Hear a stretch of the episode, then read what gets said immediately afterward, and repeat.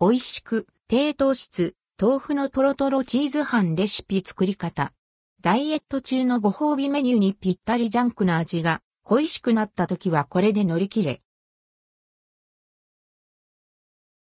ダイエット中のご褒美メニュー、低糖質レシピ、豆腐のトロトロチーズ飯をご紹介します。トロトロ、チーズとふんわり豆腐が組み合わさった満足度な一皿。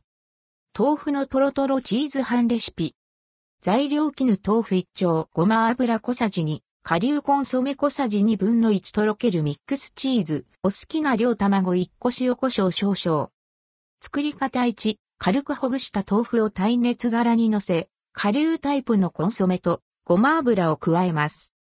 2、ミックスチーズをたっぷり盛り付け、土手を作り、卵を落としたら、塩胡椒をさっと振りかけます。この時、フォークや竹串で黄身に穴を開けるのを忘れないこと。電子レンジで加熱した際、爆発してしまう可能性があります。